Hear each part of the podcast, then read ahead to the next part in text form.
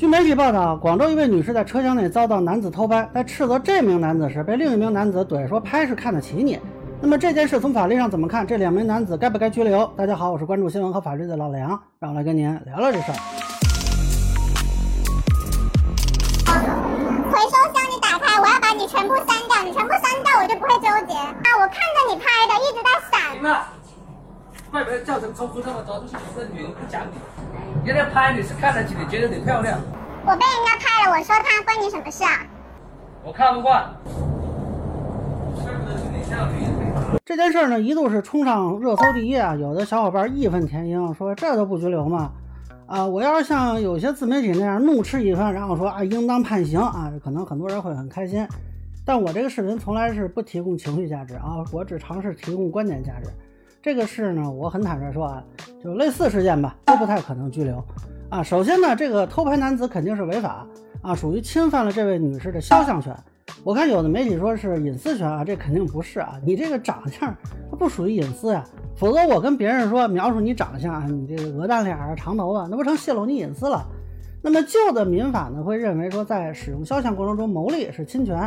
民法典呢扩大了保护的范围，包括了制作、使用、公开许可这几项，而且呢不以牟利为前提，所以呢你单纯拍摄别人的肖像啊也是侵权行为。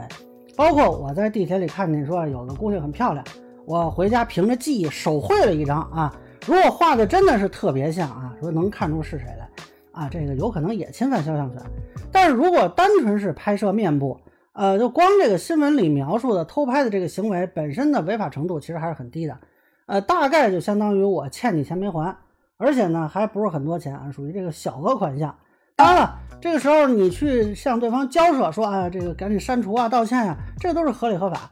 但是如果对方态度很好，并不构成对公共秩序的严重的妨碍，啊，确实不太可能被追究刑事责任或者治安责任。如果对方是拒不删除，然后跟你吵架，甚至是辱骂、威胁、殴打，那这个是涉嫌治安扰序或者是寻衅滋事罪了。呃，这个是有可能被行政拘留，甚至是判处刑罚的。呃，只是在这个视频里呢，应该没看到这种情况。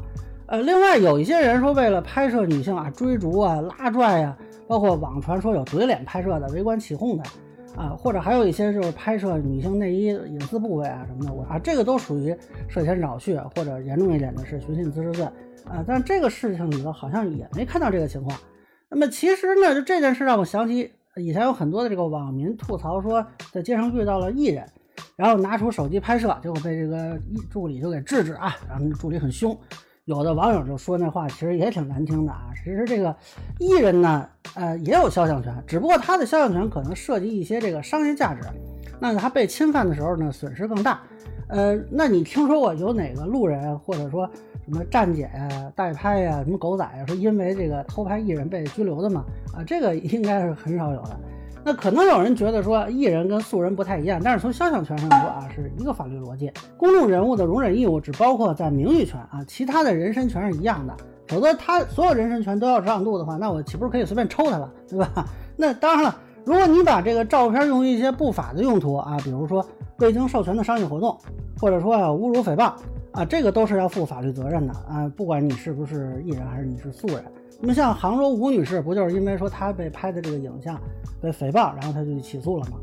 前几天有有一个视频说诽谤那个司机尾随的啊，我觉得这也涉嫌这个问题。那艺人呢，就是说呃有很多这种肖像权提起诉讼的情况，但是你看啊，基本上都是说用于商业用途。你看有单纯说我就纯粹起诉这拍摄行为吗？啊，我反正是没有看到过。那么就目前看呢，如果没有特别严重的后续的违法行为。通常啊，你就算是报警也是调解。那么这个新闻采访里头，警方也确实是这么处理的。